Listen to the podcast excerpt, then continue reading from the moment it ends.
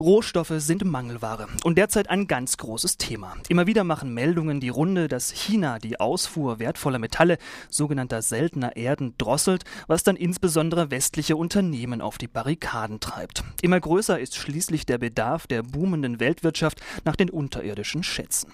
Kein Wunder, dass Rohstoffe zunehmend ins Visier von Spekulanten geraten und dass Staaten an Strategien basteln, um ihre Versorgung mit Rohstoffen in Zukunft zu sichern. So auch die Europäische Union. Über ihre Rohstoffstrategie sprachen wir mit Lilly Fuhr, Expertin für internationale Handelspolitik bei der Grünen Heinrich Böll Stiftung. Frau Fu, die Europäische Union hat bereits im Jahr 2008 eine eigene Rohstoffstrategie vorgelegt. Darin steht, dass sich die EU durch eine aktive Rohstoffdiplomatie einen besseren Zugang zu Rohstoffen in anderen Ländern verschaffen will. Aktive Rohstoffdiplomatie, das klingt erstmal ziemlich unverbindlich und allgemein. Was genau ist denn damit gemeint? Hm. Genau, also diese ähm, Raw Materials Initiative, die die ähm, EU 2008 vorgelegt hat, das ist so eine Art erster Aufschlag und Arbeitsplan. Der wird jetzt zurzeit überprüft und es wird einen neuen Bericht der Kommission ähm, Ende Januar geben dazu. Und ähm, der beruht eben auf, also die Arbeit der EU in diesem Feld beruht auf drei Säulen. Also zum einen wollen die einen fairen Wettbewerb für europäische Unternehmen in Drittstaaten schaffen.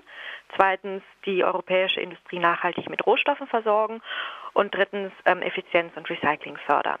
Die Rohstoffdiplomatie ähm, kommt jetzt da rein, dass ähm, quasi diesem Interesse vor allem Punkt 1 und 2, also fairer Wettbewerb für europäische Unternehmen und Industrie nachhaltig mit Rohstoffen versorgen, dass da andere Politikfelder diesem Interesse ganz stark untergeordnet werden, unter anderem auch ähm, entwicklungspolitische Zielstellungen. Also dass die Zusammenarbeit mit Roh das betrifft die Zusammenarbeit mit rohstoffreichen Staaten, ähm, vor allem in Afrika.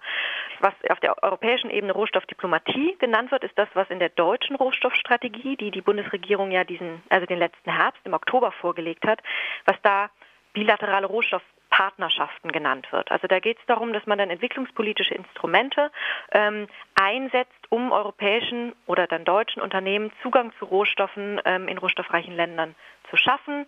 Ähm, da dann ähm, zum Beispiel Governance zu fördern, ähm, Institutionen aufzubauen und so weiter, aber eben bevorzugten Zugang zu diesen Rohstoffen bekommen. Und das ist auch nicht ganz unproblematisch. Ein vorrangiges Ziel der EU ähm, ist ja die tiefgreifende Liberalisierung der Märkte, Stichwort Freihandel.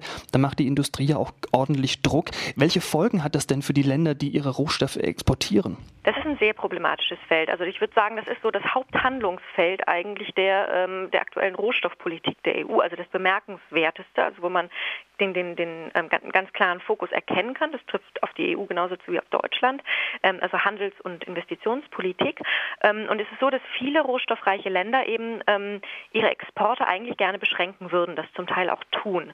Und zwar ähm, vor dem Hintergrund, dass sie, dass ihre Umwelt schützen wollen, dass sie ihre ähm, noch im Entstehen befindliche Industrie fördern und schützen wollen. Das hat die europäische Industrie in der Vergangenheit auch gemacht. Und wenn jetzt die EU eben fordert und zur Bedingung macht, dass diese, ähm, dass, dass diese Exportbeschränkungen komplett aufgehoben werden, dann führt das zu großen Problemen in diesen Ländern. Das sorgt quasi für ähm, unbeschränkten Zugriff der, der, ähm, der EU, der europäischen Unternehmen und, und Regierungen auf diese Rohstoffe, führt aber für die rohstoffreichen Länder zu Problemen. Also in dem, es gibt jetzt so ähm, erste Entwürfe von dieser ähm, neuen Mitteilung der EU, die jetzt im Ende Januar rauskommt, so eine Art Update der, der Rohstoffstrategie von 2008.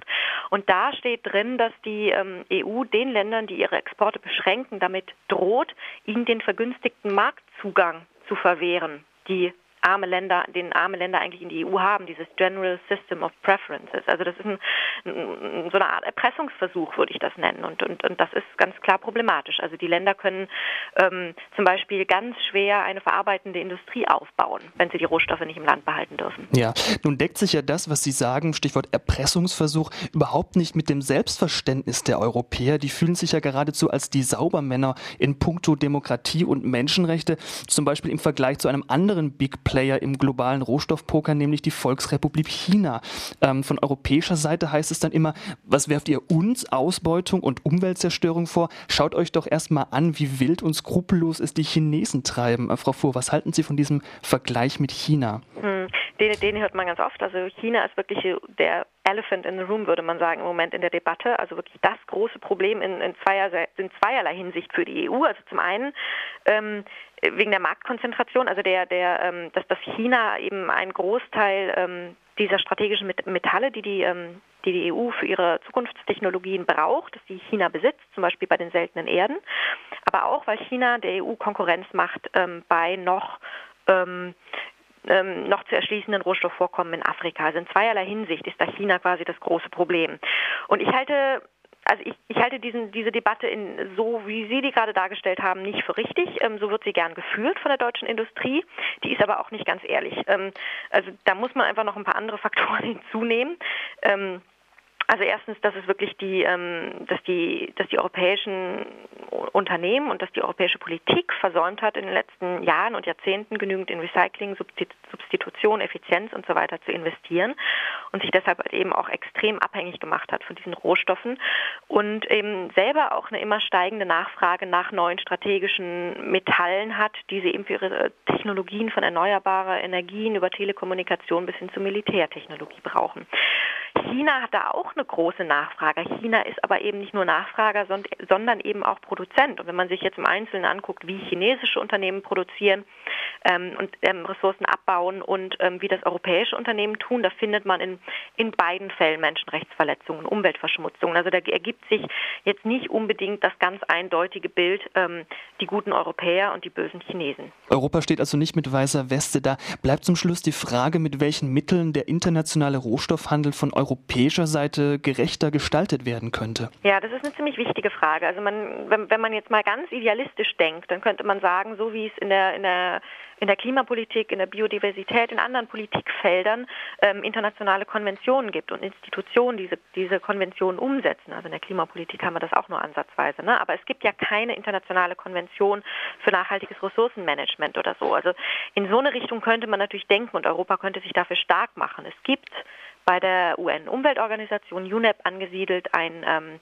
International Resource Panel, das sich eben um nachhaltige Ressourcennutzung kümmert. Das könnte eigentlich analog des ähm, Weltklimarats ähm, Empfehlungen formulieren, die dann auch dementsprechend wahrgenommen werden. Auch da sind wir nicht. Also es ist einfach so, dass dieses ganze Feld Rohstoffpolitik ähm, bis vor kurzem ein absolutes Experten- und Nischenthema war und eben jetzt durch die steigende Nachfrage, durch Themen wie seltene Erden, die plötzlich auf der Agenda stehen und auch durch den Druck, den die europäischen Unternehmen spüren, ganz hoch auf der politischen Agenda sitzt. Auch in den G20 wird das jetzt verhandelt. Und das ist einerseits eine Chance, aber natürlich ein Risiko auch, dass es komplett falsch laufen kann. Und wenn man sich das anguckt, was in der europäischen Rohstoffstrategie drin steht und auch in der deutschen, dann hat man ganz stark den Eindruck, dass es eben nicht in die richtige Richtung geht.